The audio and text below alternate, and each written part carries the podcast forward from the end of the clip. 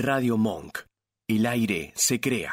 Ah, it's time to relax. You know what that means. Glass of wine, your favorite easy chair, and of course, this compact disc playing on your home stereo. So go on and indulge yourself. That's right. Kick off your shoes, put your feet up, lean back, and just enjoy the melodies. After all, music soothes even the savage beast.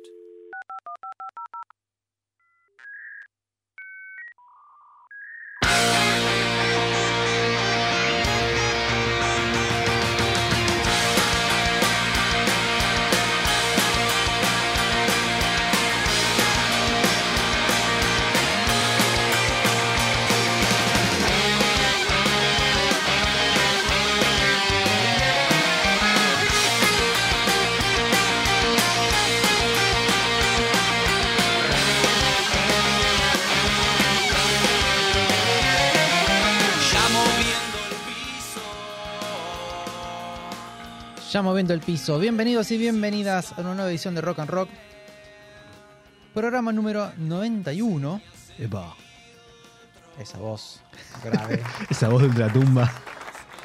y en esta oportunidad vamos a estar solamente los muchachos porque las chicas declararon la independencia y dijeron no vamos a ir. Bueno, ¿Yo también podía hacer eso?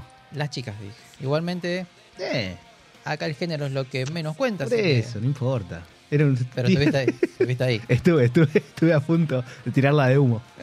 Le mandamos un saludo al querido operador que está tirando cable, está como loco, les, le, se- mirá, le tiembla la silla. Pero bueno, relaje, tranquilo, no lo vamos a hacer correr. Y en el programa del día de hoy vamos justamente a, a contarles la historia y a explayarnos un poquito sobre este muchacho. ¿Qué muchacho, no? Eh, yo te diría que mm, uno de los primeros trolls antes de, la, de que de vengar a internet como tal, el troll de MTV, le digo yo. Sí, me gusta, me gusta, es interesante. Vamos a hablar de Eminem. Vamos a hablar de su tercer disco. No, justamente no vamos a ir al primero porque es bastante flojito de papeles. Pero bueno, por algún lado hay que empezar, ¿no? Entonces, eh, recién en este álbum, ahora vamos a contar, la historia es súper interesante. De hecho, hay una película Sí. que, más allá del sesgo, está bien. Ah, es una película que cada tanto yo si la veo en el cable la, La enganchás Sí. hasta el final. Yo la termino de ver. Hay muchas pelis que tienen esa, esa particularidad. Como decimos siempre, mil veces, Volver al Futuro es una de ellas. Esa pará, si está toda la saga, me miro toda la saga directamente. Yo creo que en la tercera puedes abandonar un poco. No, Tenés no, como yo- una licencia como decir, bueno, me pongo una siestita y vuelvo, no pasa nada. Yo lo miro, pero por- también están las referencias a Clint Eastwood y demás. Y eh, sí, lo voy a ver todo. Claro, vos, sos- vos sos muy fan del, del Sí, western, vos sos A mí me encanta. mega fan. Así que bueno, vamos a mandarles un saludito justamente a Nancy, Nancy Jaimes y también a Sofía. Que supuestamente, supuestamente, más vale, vamos a pedir la nota. Está Eh, estudiando, tiene que rendir. Certificado. ¿Dónde está? Certificado de estudio, ¿no? Sí. Re vigilante los pibes. Y bueno, la querida Nancy está terminando ahí de producir con, con Coppola, debe estar ahí con, con, con Francis, ¿no? Ah, no, no, yo estaba pensando No, con Francis, con Francis. que había merluza de por medio. No, no, no, con Scorsese. Ah, no, está, listo. Chica más bien y más buena que Nancy no conocido, así que, Pero eso no quiere decir de que no, no tenga tratos con la merluza, pero bueno. por favor. Beto, vamos a ubicarnos. Bueno, perdón. va. Bueno, vamos a empezar entonces con este gran álbum que se llama The Major Matters LP. The all-American half pound of sweet pure beef patties, lettuce, tomato. This is rock and roll radio. Come on, let's rock and roll with the Ramones.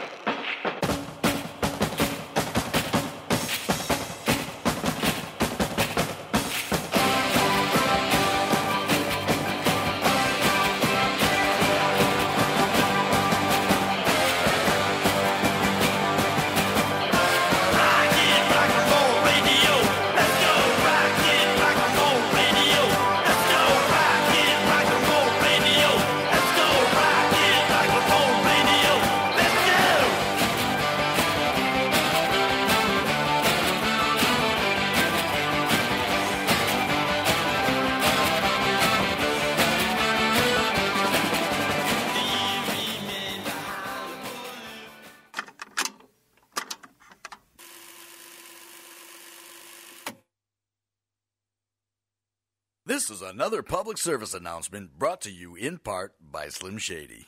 Slim Shady does not give a fuck what you think. If you don't like it, you can suck his fucking cock. Little did you know, upon purchasing this album, you have just kissed his ass. Slim Shady is fed up with your shit, and he's going to kill you. A- anything else? Yeah. When I was just a little baby boy, my mama used to tell me these crazy things. Y así empieza este gran álbum. Pero es un peda- A ver, algo que tiene genial de este, este álbum son la- todas las intervenciones que hay entre tema y tema. No sé si lo escuchaste de corrido. Sí, sí, sí, tiene lo- esos skits justamente. Sí. Que, que de repente te sale con algunas cosas que decís, ¿dónde se está metiendo este hombre? Por favor. Sí, es un muchacho que cuando se tiene que meter al fango se Sí. mete sin ningún problema.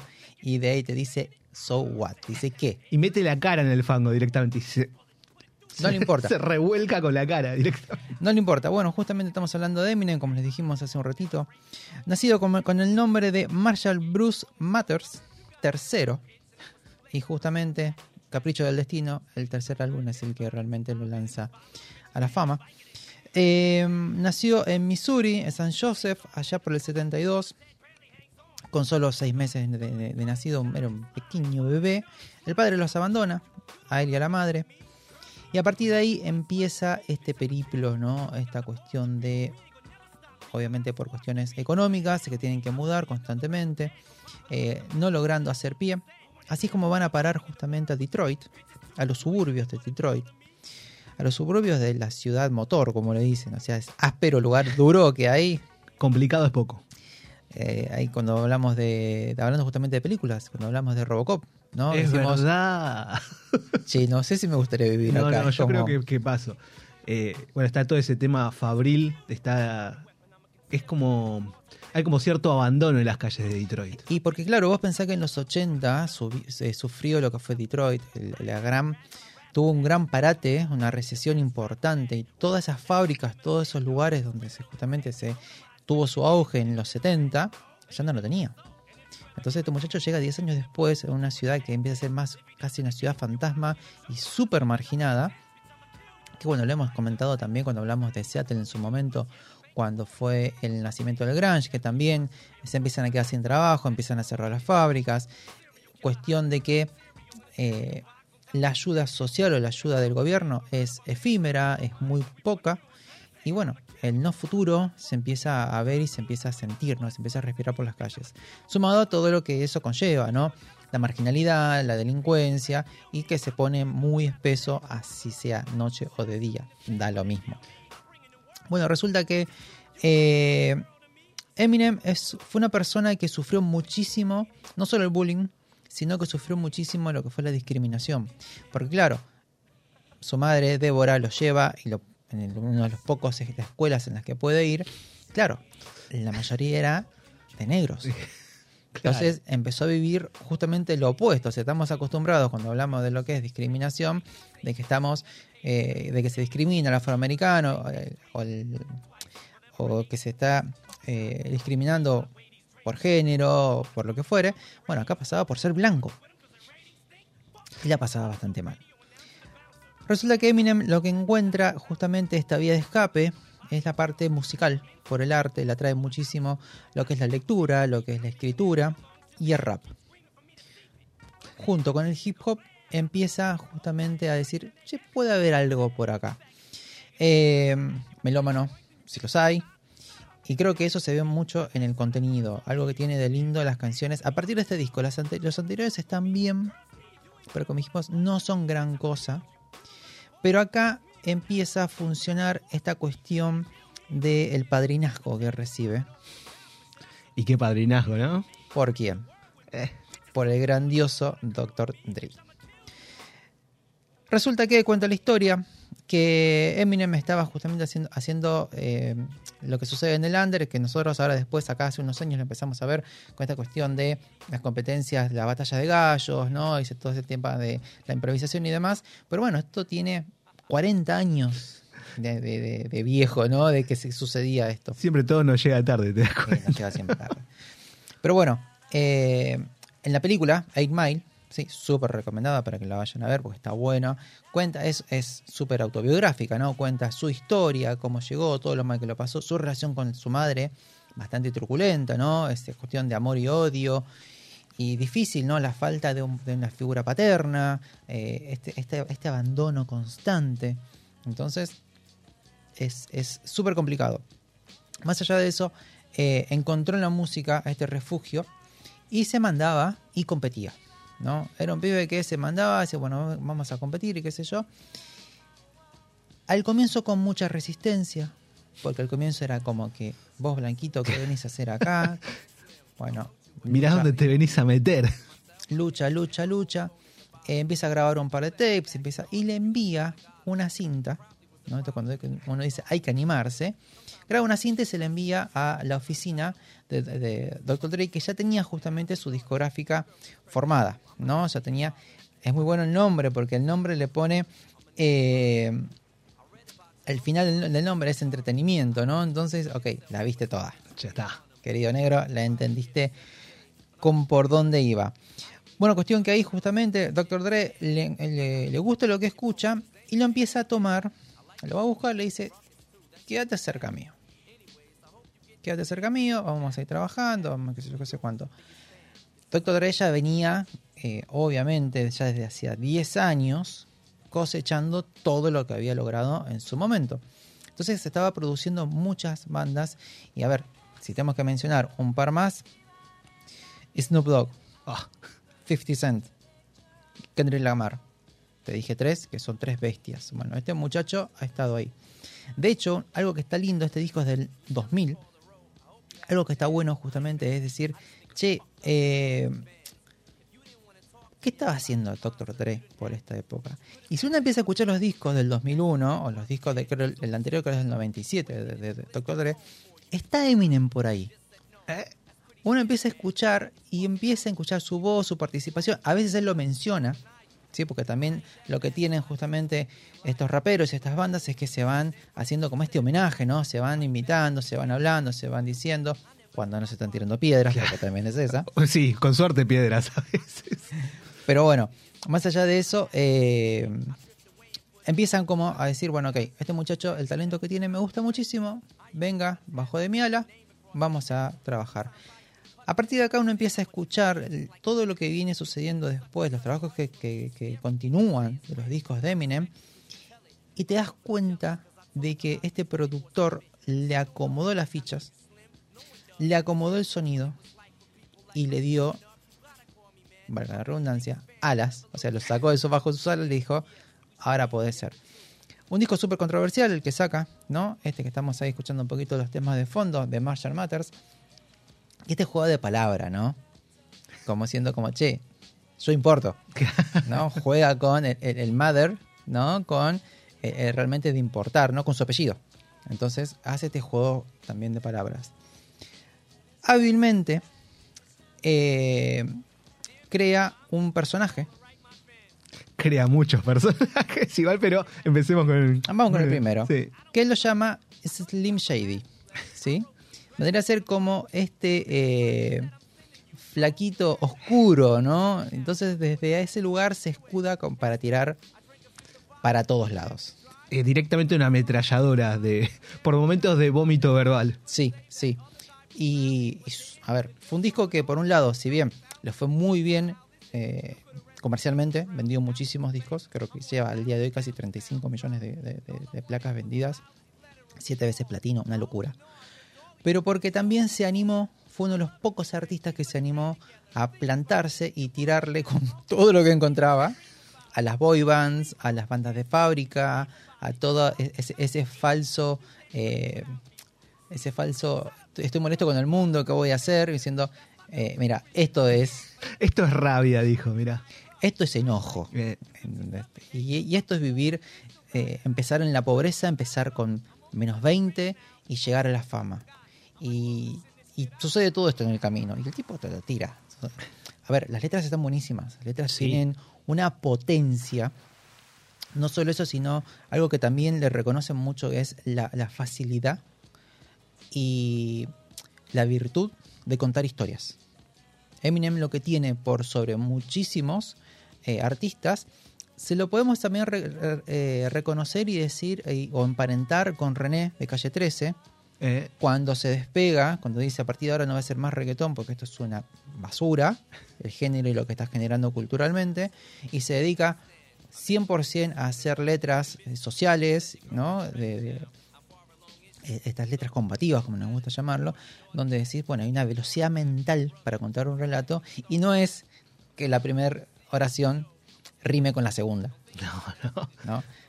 Hay un trabajo poético, si querés, hay un trabajo letrístico muchísimo más profundo, que creo que esa- eso es lo rico que, que tiene. Y también la extensión, ¿no? Son letras largas también que tiene, porque claro, al tener una base de fondo y al tener esta construcción libre, empieza a desarrollar una historia. Y bueno, lo van a ver un poquito en la peli, aparece esto, ¿no? Que son sus primeras letras, sus primeras composiciones. Y esta pasión, algo que me gusta de la peli es que lo ves a él escribiendo y diciendo, bueno, ok, tengo que, tengo que darle forma a esto que estamos, a esto que quiero contar, ¿no? Más allá de, de- de las bases. Sí, en uno de los temas que más se nota justamente eso que mencionabas es en Stan, que además de que juega con, con las herramientas vocales que tiene y poéticas, porque también creo que juega un poco con el, el término, creo que se llama alliteration en inglés, que, Alliteration. alliteration, sí, eh, de poner en las palabras como sonidos, la- los, los sonidos se convierten en imágenes por lo que está diciendo. Eh, no tanto de la sinestesia, sino directamente que vos sentís eh, que usa la voz como un instrumento de verdad. Y el hecho también, por supuesto, que hablamos de que no es el único personaje que hace, se notan las diferentes... eh, En algunos casos, por ejemplo, para demostrar diferentes emociones o diferentes personajes, puede variar un poco el tono de voz, pero para te muestra, te demuestra que está haciendo algo diferente.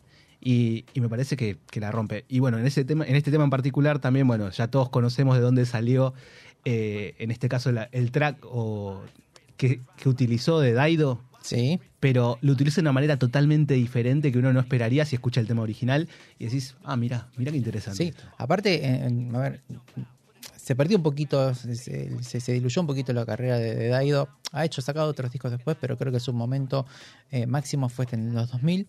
Sí. Y le da contraste, porque Daido lo que tiene, tiene esta cuestión quizás más angelical, tiene, es bastante melancólica, eh, tiene un muy lindo timbre de voz y tiene mucha melodía en la voz. Y el contraste con este muchacho que está escribiendo, este Stan, ¿no? que está obsesionado con el famoso y que no deja de escribirle y que se enoja muchísimo y se frustra porque no le responde este famoso. Entonces, eh, cuenta, ¿no? Es, esa cuestión, ¿no? Esa, de, de la obsesión, de la depresión. Bueno, termina obviamente, que es la parte más trágica que termina, que también es muy de, de obra de teatro, ¿no? Si querés, podemos decir muy, muy a los Shakespeare, porque decir, bueno, ok, e- e- este amor que tengo se termina convirtiendo en una depresión, una tristeza tan profunda que no hay otra salida que no sea la muerte. Hay algo que también utiliza muy bien, eh, bueno, no solamente en este tema, los efectos de sonido que usa, que se convierte como también como una, como en parte de la canción, y vos es como que estás esperando en algunos momentos, ah, mira, acá usaron efecto de sonido, pero que quedan, quedan muy bien, eh, en sí no, son armónicos con la canción, no es que quedan fuera de lugar. Bueno, ahí se ve lo que yo te decía hace un ratito, la mano de Dr. Dre, de Melman, de 45 King y eh, FBT, que son los que trabajaron justamente, que colaboraron con él. Yo creo que, algo muy, más allá de la parte económica, ¿no? más allá de que. Dre dijo, che, este pibe la, la está rompiendo, eh, y que también le da la mano para que se gane respeto, porque es un ámbito en el cual vos eh, no es que si haces algo bueno ya está. No, no, no, no, no. Esto es muy nuestro. O sea, para que nosotros te, te- te- para que seas parte, tenés que ganarte nuestro respeto. Y creo que la comunidad afro- eh, afroamericana lo ha terminado aceptando y se dice rapero blanco, ¿no? Y realmente se ha ganado su lugar a fuerza de luchas, sudor y lágrimas, un montón de cosas que las que tuvo que luchar. Pero bueno, tuvo un padrino que dijo, che, banquemos, banquemos que saquémonos la- la- el, el balde de la cabeza y démosle un poquito de bola que este pibe está haciendo algo interesante. Porque también el gran problema era la apropiación cultural. Sí. Es más, mira, si te pones a pensar en anteriores raperos blancos, eh, como Vanilla Ice, y vos decís, pero este es el apodo que se va a poner para cantar. Claro. Y decís, no, no, no, No. no es por acá. No es por ahí, no es por ahí. Y bueno, por eso después terminan siendo expulsados justamente de la comunidad. No, y- y no perduran. También es eso, como que se quieren agarrar, pero no perduran. Eh, bueno, como les contamos, eh, Slim Shady es el otro personaje que, que, utiliza muchísimo para jugar, que acá en algún momento, ahora en unos segunditos vamos a, escuchar ese tema que se llama... Es gracioso porque el primer disco se llama Infinite, salió en el 97, el segundo disco se llama Slim Shady EP, que ahí se anima a compilar más temas, y en este tercer álbum, que se llama The Marshall Matters, una canción se llama The Real Slim Shady. Vamos a escuchar un poquito. May I have your attention, please?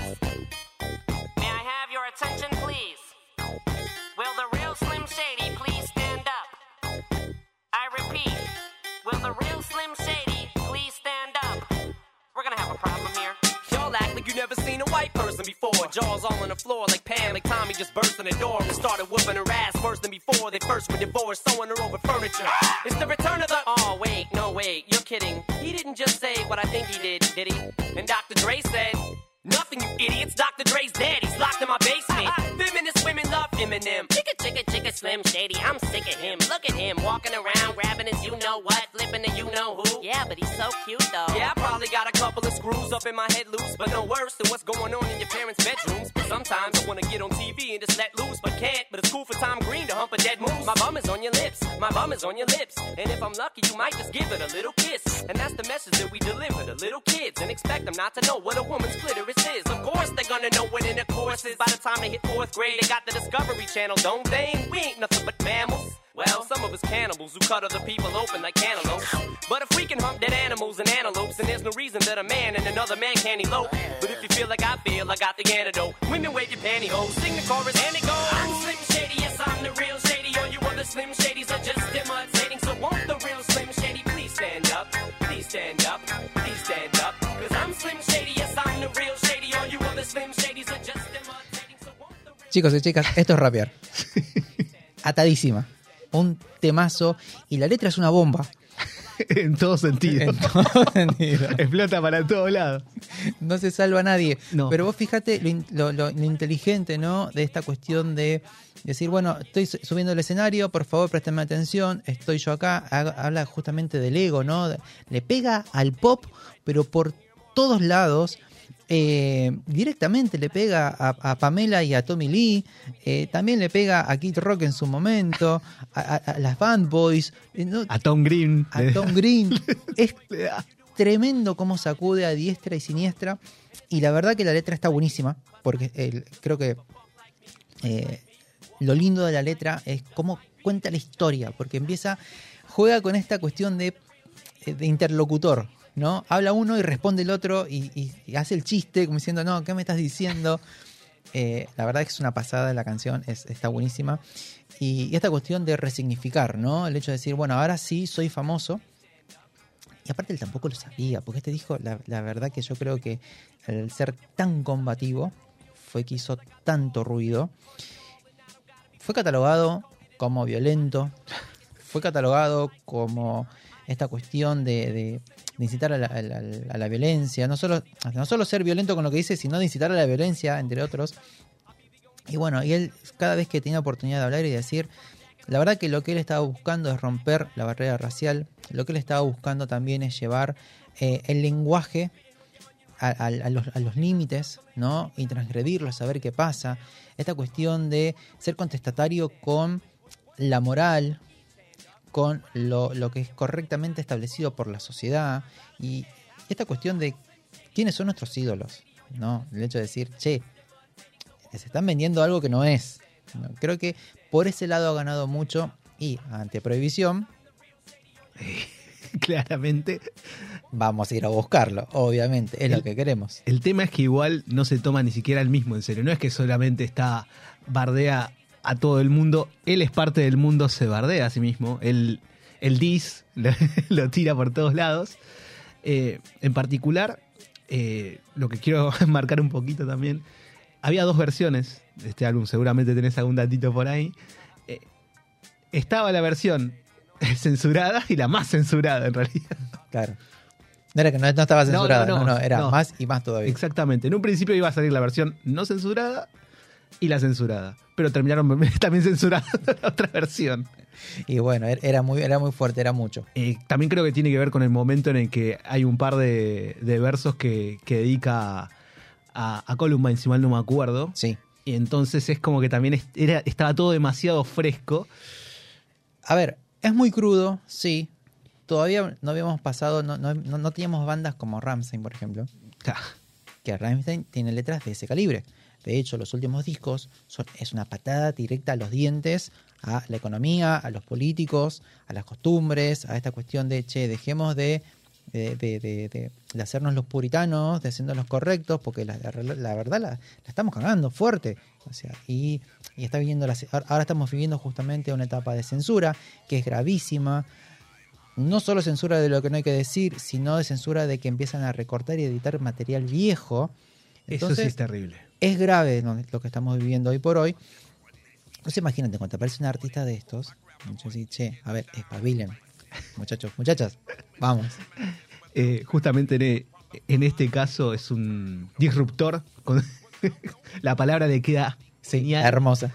Eh, y lo que estabas mencionando de, de censura en ya varios ámbitos con respecto a, a medios o material anterior, me parece bas- bastante terrible por el, el solo hecho de que nos estamos olvidando del pasado en lugar de agarrar y decir, mira, vamos a aprender de esto. Exacto.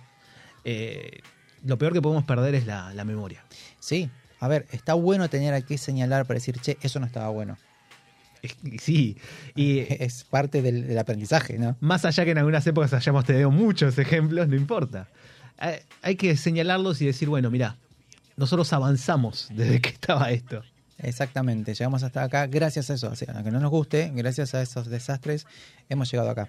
Bueno, enganchando también de vuelta con él, mucho de lo que habla es esta cuestión de que el poder transgredir estos límites del arte y de la música permite unificar también y permite llegar a lugares donde quizás no hubiera llegado. Algo que también ha tenido Eminem es que ha sacado el hip hop y el rap. De hecho, él es uno de los creadores de eh, subgéneros que es el hardcore hip hop, que es esta cuestión de ser, bueno, que ser bestia con lo que estás diciendo, ¿no? Eh, y llevarlo a la luz, ¿sí? llevarlo al mainstream y a partir de ahí darle más vida. O sea, si queremos decir, bueno, a ver, hoy tenemos el trap, perfecto, que es un derivado del, del hip hop, perfecto, también del rap, genial. Bueno, este es una de las personas, ¿sí? Eminem es una de las personas que ha permitido que esto sea y que hoy por hoy esté en el mainstream, si no estaría todavía en el under, que estuvo en el under toda la vida. Demasiado, te diría. Ha tenido muchos momentos. Eh, bueno, como les contábamos, ¿no? Este, este Slim Shady, ¿no? Es el que cuenta las historias, el que va. eh, es, un, es un personaje que él adopta y de este flaco, sombrío y oscuro, bueno, puede ser ácido, puede ser directo, puede ser controversial, puede ser polémico. Utiliza mucho el humor negro también. Eh, es autorreferencial, se corre, sale, entra. Es como un gran escritor, ¿no? Quien dice, bueno, que voy a armar un, un- alter ego y le voy a cargar todo lo que quizás no me animo yo con mi nombre a hacer o decir, tipo un superhéroe. Como Pero- dijiste, igual por momentos es como una obra de teatro. Como decís, eh, empiezan, entran y salen personajes e interactúan y forman una historia. Entonces decís, eh, acá hay algo, hay una sinergia entre todos sus personajes. Exacto. Como les decíamos, bueno, es un álbum que fue 53 certificaciones de platino por todo el mundo, es una locura. Eh, es, es también un álbum en el cual habla temas familiares, muy íntimos, habla de, la- de la, ex esposa, que justamente antes de sacar este álbum, él entra ya una separación con una hija de por medio, nuevamente abuso de, de- drogas, a ver, es una realidad, estás- estás en el under, estás en un lugar muy marginado, obviamente que circula para todos lados. Eh, y de nuevo, fue Dr. Dre es que no solo fue productor, sino también fue esta cuestión de amigo, de acompañarlo para que no se terminara de destruir, porque con una trayectoria también, que lo hablamos en su momento cuando hablamos de Chester Bennington, son personas que a veces sufren tanto en su vida que lo único que conocen es, son distintos matices de la depresión, que tienen que tener alguna ayuda, alguna persona que le tire una mano, lo saque un poco, porque son personas muy talentosas. Sí, justamente el, hablamos en todos los, casi todos los temas en realidad. Hay un sesgo de la rabia que tiene, del enojo, de, de- del hecho de. Creo que se remite a sus años anteriores antes de, de poder expresar lo que, lo que tenía adentro. Y por eso es algo que, que hace tan bien en todos los temas. Que cuando muestra esa parte, eh, no solamente por supuesto por las letras, sino que vos sentís. eh, no, ni siquiera es rencor, es, es rabia, esa rabia contenida que está sacando y se nota mucho en este disco en particular. Eh, más allá, por supuesto, que el otro, el anterior, el Slim Shady, hace referencia al, al alter ego directamente. Eh, se nota que este hace referencia a sí mismo, más allá de que se lo tome en serio y por momentos se tome en broma. Eh, me parece que está, está también esa parte presente. Yo creo que particularmente este disco por algo también explota de esa manera, porque es como que empiezan a convivir todos esos aspectos. Sí, sí, desde ya. También lo que venís justamente comentando, ya el, el caldo está hecho y está, está hirviendo y bueno, vamos a hacerlo canción, vamos a hacerlo letra y largo todo lo que tengo. Vamos a escuchar un poquito de la canción número 7 de Way I Am, que cuenta un poquito todo esto. Creo no sé si este es mi tema favorito del disco. ahora Y a ver. ¿eh? Vamos a ver.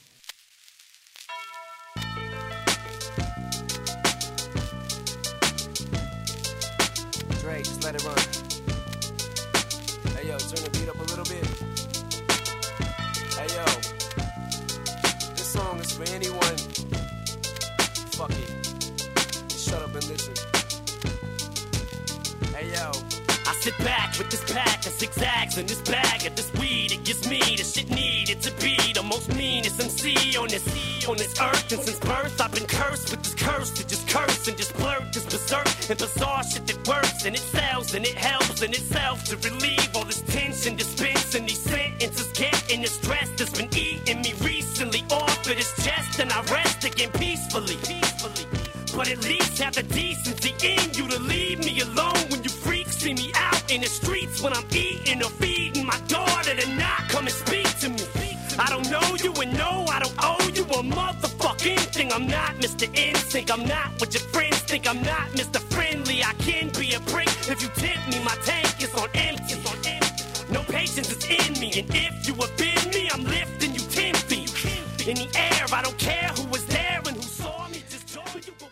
Escuchá cómo enfatiza y cómo tiene otro personaje. Exactamente. Eh, para mí es- el tema que suena más Marshall Matters, incluso que el mismo tema Marshall Matters.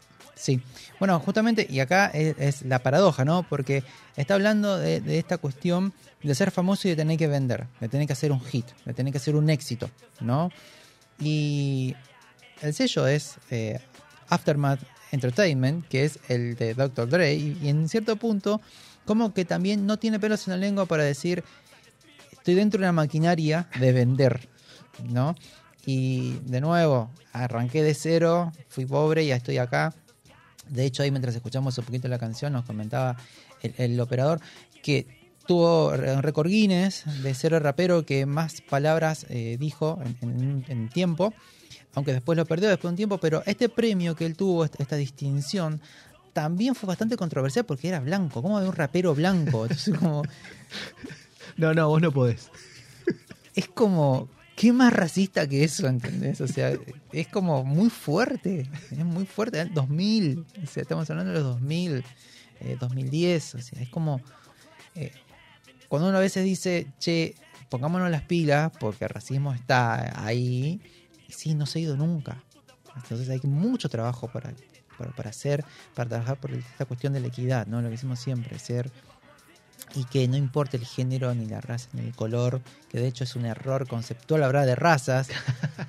claro, entonces, bueno, dale, vamos a, a seguir trabajando que queda mucho por hacer. Eh, ¿Algún datito más que te haya quedado? Eh, tenía un dato en realidad. Quería hablar eh, ¿De la tapa? De, ¿De la algo? tapa, justamente, exactamente. La foto, en que vemos a Eminem, eh, bastante simple. Es bastante simple porque es una foto de la puerta de su casa directamente. Que lamentablemente ya no existe esa casa. Se, un incendio y bueno, Oh. y fue demolida finalmente. Pero creo que también eh, es como nos está mostrando la puerta de su interior, no solamente la puerta de su casa. En cierto punto está como ahí latente eso. Es que yo creo que sí, eh, si bien este disco tiene mucho, a ver, después el, disco que continúa, que salió en el 2002, se llama The Eminem Show. O sea, ¿qué más querés para que te cuente de lo que él está viviendo y lo que está pasando? Que creo que en un punto está bueno, porque más allá que si podemos hacer el ejercicio y correr al ego, de, el tipo está contando una historia dura, cruda, difícil, que mucha gente está viviendo. Sí. Entonces yo creo que va por ahí, no por esta cuestión de decir, ay, pobrecito de miren qué mal que la pasó, ahora tiene millones. No, el hecho de decir, che, escúchame, hay un montón de gente que está viviendo la, la marginalidad, la discriminación, el bullying, eh, el no ser reconocido, el no ser valorado, el, el tener un montón de talento y no tener un lugar, un espacio, o quien te diga, che, bueno, a ver, vamos a darle lugar. Es como, creo que la lectura tiene que ir un poco por ese lado y también lo que solemos recomendar siempre, pasar el tamiz y entender que quizás hay, hay una- un personaje a la cual le está tirando una piedra, pero en realidad es a la iconografía de ese personaje. Sí, a lo que representa más que la persona en sí. Sí. Exacto, porque también son personajes que en cierto punto son personas desde ya, está su humanidad desde ya, pero conocen las reglas del juego. ¿sí? Hay una exposición en ciertos lugares y en ciertos niveles en las cuales las reglas del juego son esas. Entonces tenés que ser lo más prolijo posible para salir indemne porque tenés cuervos, tenés lobos que están esperando que tropieces para entrarte con todo. Y yo creo igual que en ese punto lo más difícil es mantener eso. Porque eh, llegado a ese punto, mm, obviamente no, no estuve en esa situación, ni creo que vaya a estarlo, pero en ese punto, cuando ya eh, hay tantas cosas que... No que te llegas al casi a la idolatría, te pueden destronar tan fácil de, Sí. de ese puesto. Estás acá arriba y de repente puedes estar en el fondo de- del barro, por no decir en el fondo de la mierda, que igual lo voy a decir de todos modos, en dos segundos. Entonces, al tener que lidiar con todas esas cosas, eh, es muy fácil el caerse, el tropezarse y terminar en el fondo, en el fondo del abismo. Sí. Bueno, a ver, sin ir más lejos, lo que es la carrera de eh, Dr. Dre, que viene de antes, ¿no? A ver, se codiaba y su primera banda la tuvo con Ice Cube, con, con Eazy-E, Mac Rent, DJ Yela. Entonces, estamos hablando de grosos. Estamos hablando de realmente referentes. Y también como lo contamos en su momento, es- esas bandas, esos referentes que tenía eh, Chester Bennington cuando lo que hacen es esta mezcla ¿no? de rap con el metal y demás cuestiones. eh, también está bueno hacer ese ejercicio de decir, a ver, ¿quién escuchaban? ¿Quiénes tenían? Y uno empieza a encontrar ahí, es como que quien, quien se anima a tomar ese libro en la biblioteca, a decir, che, esto está entre este libro y este libro, a ver qué tiene. Decir, che, está bueno esto. Entonces, como que va agregando información a lo que ya tenemos. Y a ver, también está muy bueno para hacer una escucha eh, eh, enriquecedora. Porque si uno entra, realmente el que lo puso, eh, el que sostuvo, el disco que sostuvo fue el siguiente, The Eminem Show. Que si uno ve, uno ve la- las reproducciones y claro, tenés los temas, los cortes, son los que mayor reproducción tiene, entre un disco de casi 20 temas. Y cuando vas a, a este anterior y lo escuchás de corrido, que también creo que es un disco que se escucha de corrido, Sí. porque encontrás estos chistes entre tema y tema, entendés cómo se van enganchando uno con otro. En un momento se pone muy oscuro cuando habla de Kim, Muy, muy oscuro. que es la ex, en un momento cuando habla de la madre, que también ya lo había hecho en los discos anteriores. Entonces creo que también es, eh, dentro de la música y esta genialidad que tiene, es muy personal y es muy catárquico. Es un, es un disco que hace una catarsis tan fuerte que en ese torbellino se lleva puesto a más de uno. Se lleva puesto al mundo directamente. Absolutamente. Bien, vamos a cerrar entonces. Hemos hecho un lindo recorrido de lo que fue eh, el- los inicios, vamos a decir, porque después de ahí siguió sacando discos. De hecho, le criticaron muy fuerte el último que sacó hace un par de años. Eh, nada, agarró monotemático, política y tiró todo. ahí. Sí. Está bien, está bien, no está mal el disco, pero lo único malo que tiene ese álbum, que no me acuerdo exactamente el nombre ahora, pero es el último que, sacó, que es muy americano, es muy contra los americanos. Es muy local. Es como ver una serie, una comedia que está llena de chistes. eh, de- de- tenés que ser americano para entender al 100% lo que está pasando. Y pierde bastante entonces ahí. Entonces te deja un poco afuera del, de, este chiste, ¿no? De esta cuestión de, la letra y lo que va comentando. Eh, datito más, datito menos. Eh, My Name Is lo encontramos en el disco anterior, sí, que también es una de esas eh, canciones que tuvo premio a la mejor interpretación como rap eh, solitario, ya ahí empezó en el disco anterior justamente. Gana dos Grammys en el 2000 y ya tiene cuatro platinos antes de este disco que, presentamos hoy, que escuchamos hoy. Entonces como ya venía pidiendo pista. ¿Qué te estás riendo? Eh, No, no, me estoy riendo de algo que, había pensado antes, de cómo va avanzando, bueno, de un disco que casi olvidable se podría decir su, su primer disco, a el segundo disco que es el nombre de- del personaje que construyó, a un tercer disco desde, una, desde un punto de vista más personal, más hacia el adentro y de volcar eso hacia el afuera. Además, por supuesto, incluyendo todo, o sea, no solamente eh, la parte más de la rabia que mencioné un montón de veces, y lo voy a seguir mencionando porque hay, hay Sí, mucha sí. rabia contenida ahí, que después ya no se contuvo más, pero está también el aspecto de- del humor negro, bastante cinismo, y, y todo convive muy bien. Sí, Todo hace que, que funcione. No es un disco perfecto, no, no me parece que sea un disco perfecto. cae pero, al final, es verdad. Claro, pero se nota que yo podría decir que este para mí es el verdadero primer disco de Eminem, porque el, el anterior era el disco de Slim Shady, que era en algunas letras incluso era como todavía peor, pero acá hay como un, hay un poco más de balance, se podría decir. Me gusta. Me gusta, me gusta para cerrar. Así que bueno, chicos y chicas, súper recomendado. Vayan a escuchar este disco de Eminem que se llama The Marshall Matters. Vamos a cerrar entonces y tenemos bonus track. ¿Tenemos bonus track? Tenemos bonus track. Ah. Obvio que tenemos bonus track. Bueno, está bien. This is Rock and Roll Radio. Stay tuned for more rock and roll. Creo que les gustamos mucho. Mande matar a los Rolling Stones. Señor, ellos no son. Obedezca.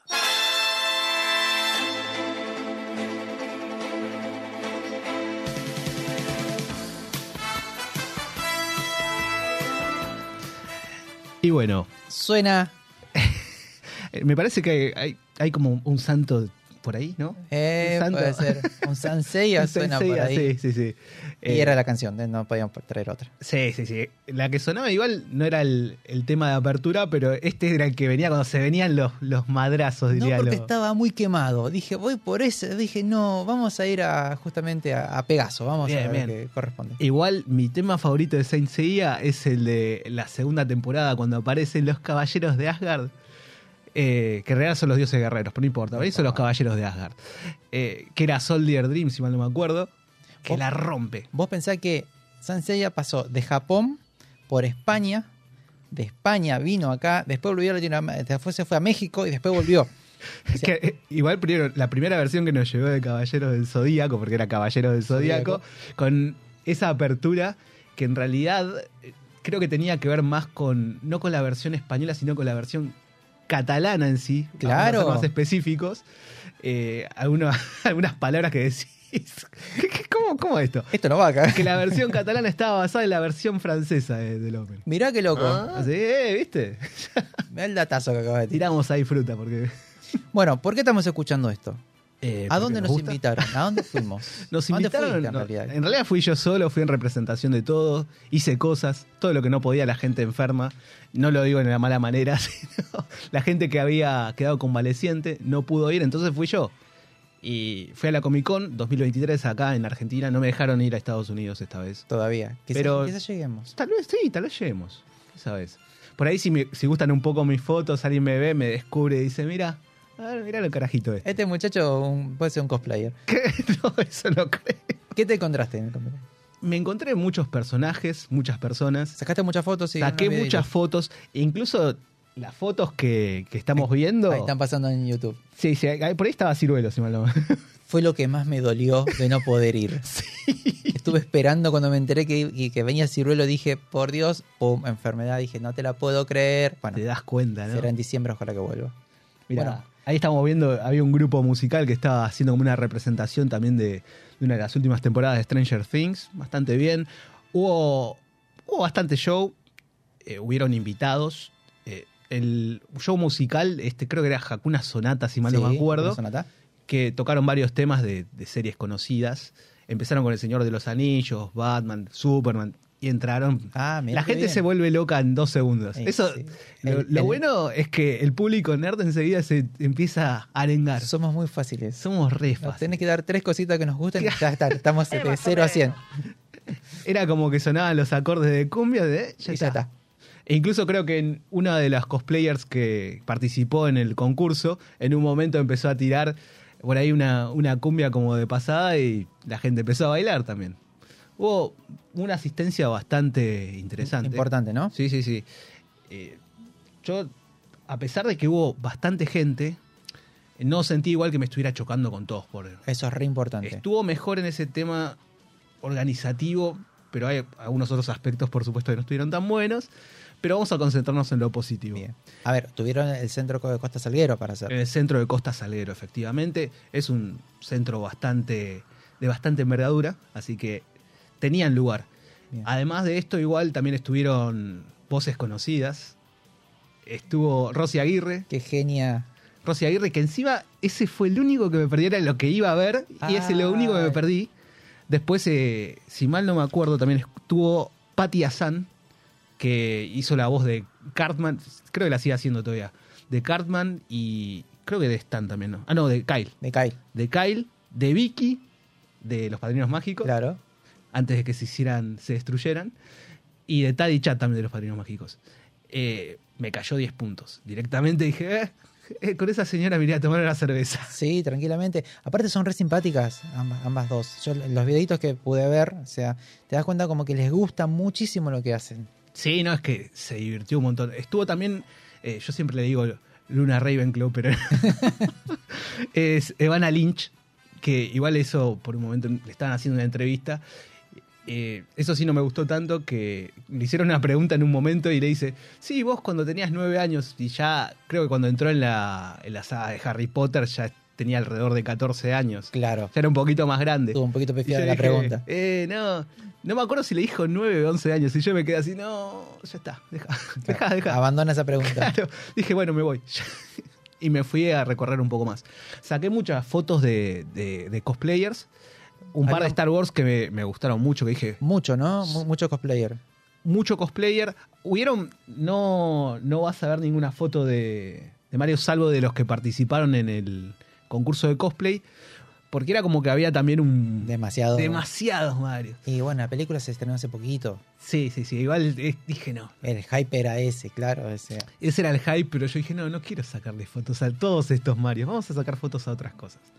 Y había muchos disfraces que estaban muy bien hechos. eh, en particular, hay uno de, de FNAF, que no sé si ya vimos Sí, hay una fotos. foto por ahí pasa. Hay algunas fotos por ahí que el disfraz le cambiaban los ojos de, de color. Que laburo, qué bien. El laburo que se tomó ese cristiano.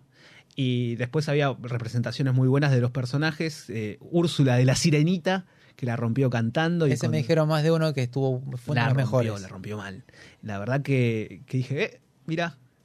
Y no quise saber quién ganó. Porque me quise quedar con el, el ganaron todos. Bien, me gusta, me gusta. Entonces dije. Bien democrático. Claro, dije, no, no, me gustó, me gustó. Hay un, no sé si está la foto también, había un Cristiano Ronaldo que hizo de... Y vale todo. no- no era Cristiano Ronaldo, pero tenía cara de Cristiano Ronaldo de caballero, que hay alguna foto por ahí que yo dije, ¿por qué Cristiano Ronaldo está acá? Y está acá. ¿Por qué Y no se disfrazó de Cristiano Y Ronaldo? bueno, se está retirando del fútbol ya. Es bueno, verdad. algo tiene que hacer, algo tiene que seguir Eh, pagándole la, la escuela del, del pibe. Después, unos que no participaron, no, eh, no estoy seguro por qué no habrán participado, no habrán participado de ese día. eh, un- unos cosplays de unos Sith, justamente de Darth Vader. Y no me acuerdo si era de. No, no era de Mara Jade. Bueno, el cosplay de, de los Sith hay unas fotos por ahí también que estaban como muy, muy interesantes. Mu- mucha producción, sí, me gustó Sí, mucho eso. sí, sí. Y, y también tenía una, una parte de afuera y adentro, no solo los salones, sino sí, una parte del aire libre. En la parte del aire libre estaba. eh, la parte, había un- incluso algunos que estaban luchando una especie de justa ahí. Había como. Bueno, hay- hay que estar todo el día ahí. Estaba el medioevo ahí. estaban vendiendo unas hidromieles que casi me compré una. Ay. Dije, hay unas fotos por ahí también de las armaduras que estaban por ahí afuera. Y había un par que estaban ahí como ataviados de, del medioevo en esa parte. Pero los que estaban batallando no, estaban con protecciones, eh, estaban como bastante bien, ¿no? Bien, bien preparado. Sí, sí, no, no quería ningún juicio. Está bien. Está muy bien. Para ir cerrando, lo que era la parte de lo que es la- la- los negocios de, de comiquería, estaban todos, era fácil el, el- el acceso como para... Había variedad, no no la de precio, porque los precios No, no, son no hablemos de precios, no hablemos de duelen. precios, pues se entiende igual que van los negocios en realidad Van a mostrarse. venden, pero van a mostrarse exactamente. Hay muchos negocios que por ahí no, ahora con el hecho que está el, el envío, eh, pueden hacer llegar sus productos, pero anteriormente iban a vender y por ahí los precios eran un poco más accesibles. Ahora no, ahora se van a mostrar y tienen páginas y lo demuestran. Muchas, muchas, pero muchos negocios de, de impresiones 3D. Había, Me comentó un amigo, sí, que había mucho. había, incluso diría demasiados, pero no está bien. Está bien porque ahí había como un poco, estaba más competitivo el tema y, y no se iban tanto los precios. Lo que pasa es que para cerrar justamente, que lo que es la impresión 3D, parte de lo que trae de, la- de esa revolución al mercado es la economía. Es económico. Sí. Es económico y es versátil. Entonces, eh, está bueno para donde está yendo. Eh, lo decimos, por lo general cuando voy charlando de esto, la- la- el futuro va por la inteligencia artificial, por la robótica y por la impresión 3D. Son las tres grandes aristas que van a empezar a, mo- a- a moldear y a modificar y a generar un mundo mejor, sin lugar a dudas. Sí, confía. o la destrucción del mundo. No, vos confía. Bueno, está bien. Voy a, voy a intentar confiar. Queremos destruir el mundo, pero no lo vamos a lograr. El, el mundo cuando diga, ¿saben qué? Ahora me sacudo, tito, chau. Se sacude todos los humanos. Chao. así. Chao. Como quien se saca las Se hormigas. salva, claro, se salva. Váyanse herejes, va a decir. Bueno, dijiste que el mundo se iba a salvar, no dijiste que la humanidad se iba a salvar. No, no, no, me entendiste perfectamente el mensaje. Vamos a cerrar entonces. Bueno, buenísima la cobertura, me encantó. Lástima que no Bien. pude ir, pero bien, has hecho bien los deberes. Eh, ¿viste? Así que bueno, esperemos que podamos volver a estar en diciembre. En diciembre es la segunda edición. En diciembre es la segunda edición. Así que bueno, estaremos ahí. Me, me voy a guardar un mes antes. me voy a, me No, no desbarranques, por no, favor. no, no, no, me hace un- una autocuarentena doble. Así estoy fresquito para ese día de las convenciones. Y te alejo también el vino y cualquier comida Todo, que te todo, Listo. ¿Puedo, puedo hacer una denuncia? Epa, Sí, ¿qué claro. No nos trajo nada. Eh, Es verdad. Es verdad, tenés razón. Estuve, estuve mal. Y O sea, mínimo la entrada. Como mínimo. y abrió el aire. Mirá ¿Te cómo se la marcó. ¿Viste? Listo. Se la tenía guardada, mira. Listo. Para diciembre, Para diciembre entonces tampoco... doble. Ah, perdón. No, ¿qué vas a zafar acá? No, acá es doble. O sea, falta y. Para cada uno. Exactamente. Queridos y queridas, gracias por acompañarnos, por escucharnos, por bancarnos. Ha pasado otro gran y lindo programa. Traemos a las chicas. Esperamos que pronto estén acá de nuevo. Creo que ya se van liberando, así que vamos a tener equipo completo. Sí, o también lo que puedo hacer, si no, yo falto la semana que viene. No vengas con falda, te pido, por favor. No me hagas eso. Te estoy jodiendo. Va a ser imposible llevar un programa adelante. Recuerden que este capítulo y todos los anteriores lo van a encontrar en Spotify. Eh, vamos subiendo todo, así que bueno, disfruten ahí. Si nos quieren comentar, compartir, escuchar, criticar, lo que quieran, están ahí justamente para eso. Nos encontramos en unos días con un nuevo contenido, no sabemos aún qué. Vamos a ver, vamos a hacer una pre-produ para ver qué les traemos para que disfruten. Y bueno, recuerden ver el lado más brillante de la vida, cuidarse mucho y cuidar al que tienen al lado. Abríguense que hace frío, se ha venido el invierno después de todo. Así que si están en el cono sur, abrigarse. Si están en el cono norte, feliz porque están calentitos. Así que cuídense igual. Los queremos mucho, nos encontramos en unos días y gracias por acompañarnos, por escucharnos. Gracias por todo y chau. when you're in the World Cup and all your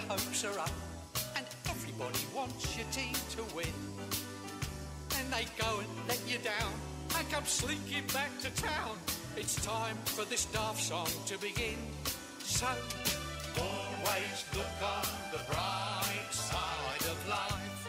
Cheer up next time. Always look on the bright side of life. For life is quite absurd, and death's the final word. You must always face the curtain with a bow. Forget about your sin, give the audience a grin. Enjoy it it's your last chance anyhow. So always look on the bright side of death.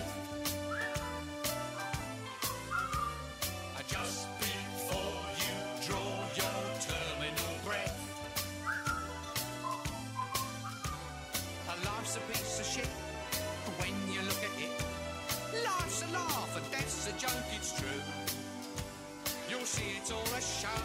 Keep on laughing as you go. Just remember that